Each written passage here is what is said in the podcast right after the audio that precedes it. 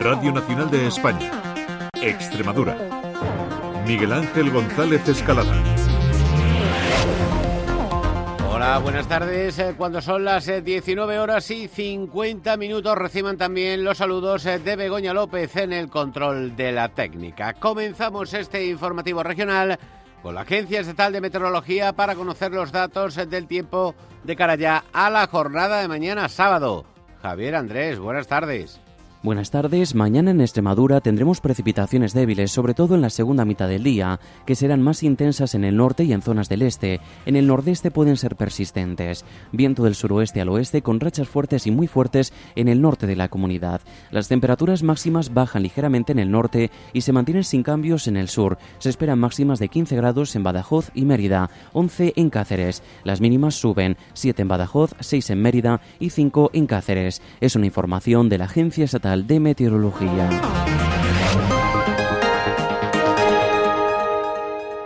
Continuamos y lo vamos a hacer con esta fecha de hoy, 1 de marzo, porque el tipo de IVA sube la factura de la luz, pasa del 10 al 21%. Esta mañana un equipo de Radio Nacional ha preguntado a la gente en la calle cómo ve esta nueva situación. Te lo suben, te lo bajan y luego te lo vuelven a subir, así esto es un cachondeo. No encendemos la luz, no pones menos el brasero, eh, te planteas poner menos veces la lavadora, poca cosa. Porque una jubilamos mucho, fíjate tú lo que podemos hacer. A veces nos suben también los sueldos a partir del mes que viene, ¿no? Porque cada vez que subieran algo tenían que subirnos los mismos céntimos a los demás.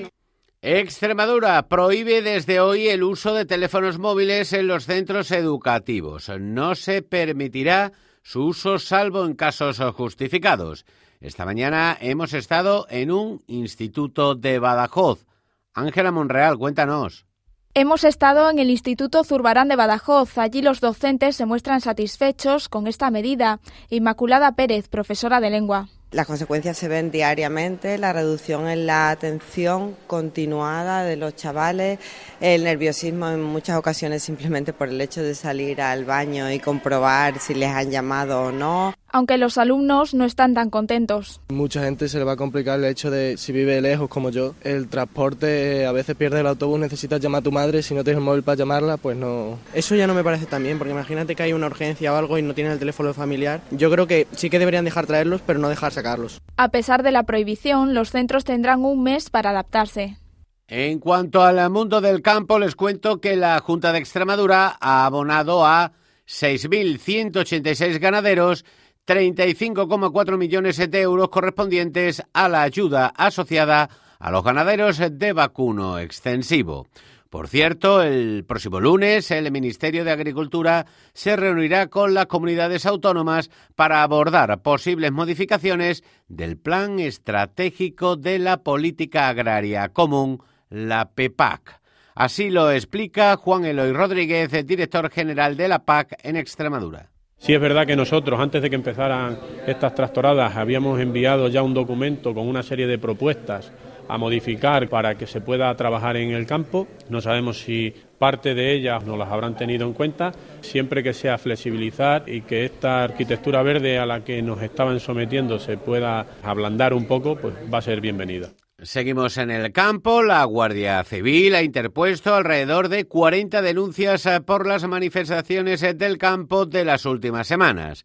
El delegado del Gobierno afirma que las multas eh, solo han recaído en aquellos agricultores que han generado problemas. Escuchamos a José Luis Quintana. Las multas van entre 500 euros y 1.500 dependiendo qué actuación haya realizado esa persona. Pero si un agricultor ha ido y ha participado y ha colaborado con la Guardia Civil o con la Policía Nacional, no, no se ha tramitado ninguna.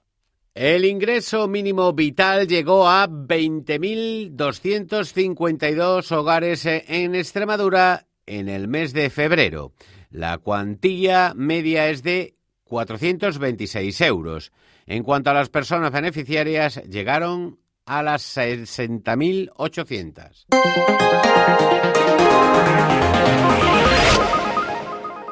La Guardia Civil ha buscado pruebas del caso Coldo en dos fincas de Salorino, provincia de Cáceres. Son propiedad de Juan Carlos Cueto, el empresario que está considerado como el cabecilla en la trama de la compra de mascarillas. Y Badajoz eh, lleva varios eh, meses eh, registrando robos y atracos en diversos establecimientos. En las últimas horas también ha habido un tiroteo en un bar con un fallecido.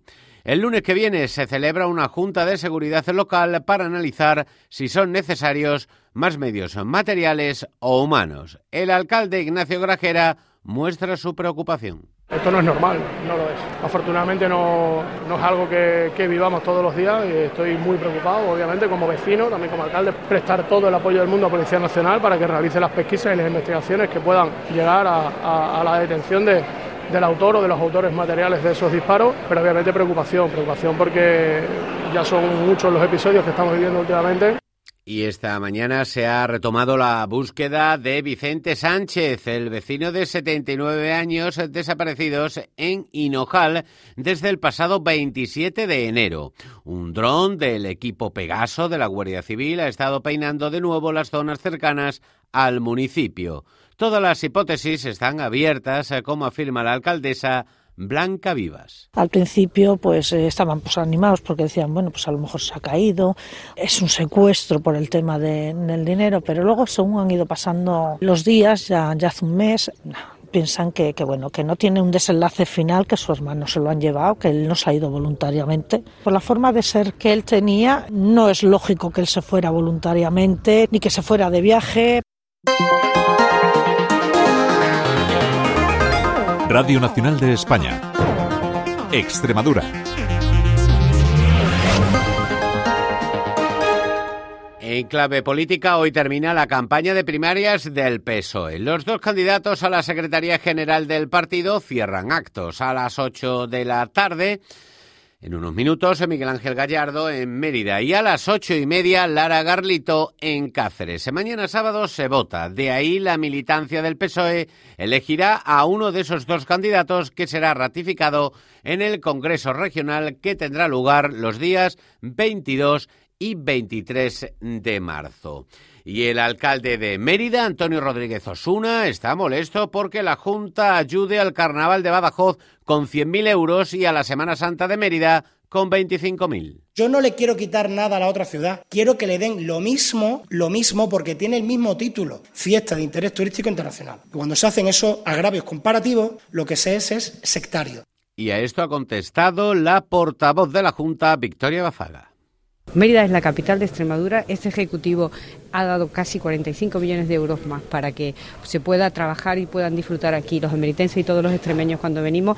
Creo que no hay razón para, molestarse. El alcalde sabe que cuando llama a mi puerta y necesita algo, estoy aquí y siempre he estado. Y antes de terminar, le contamos que la selección española de fútbol masculina jugará un amistoso contra Andorra el 5 de junio en el nuevo Ibero de Badajoz y como preparativo para la Eurocopa que se disputa unos días después en Alemania. Valoración de Victoria Bazaga, consejera de Deportes. Por un lado, promocionar Extremadura como ese lugar donde pueden iniciarse y darse a conocer eventos deportivos de este nivel, que nos posiciona. Tenemos capacidad sobradamente demostrada para hacer este y algunas sorpresas más que tenemos guardadas.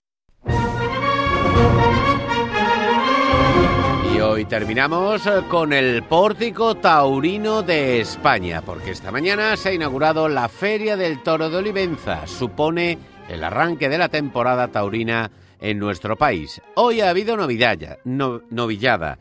Mañana sábado, corrida de toros para los diestros José María Manzanares, Alejandro Talavante y Roca Rey. El domingo por la mañana, novillada de nuevo y por la tarde, corrida de toros con Morante de la Puebla, Juan Ortega y de nuevo Roca Rey. Manuel José González, alcalde de Olivenza. Va a ser una feria, va a ser un éxito, porque las entradas para el sábado por la tarde están agotadas y para domingo mañana y domingo tarde prácticamente, con lo cual va a ser un éxito ya en 33 años, lo que es difícil es seguir manteniendo el nivel sin perder la esencia de la feria, pero para eso trabajamos.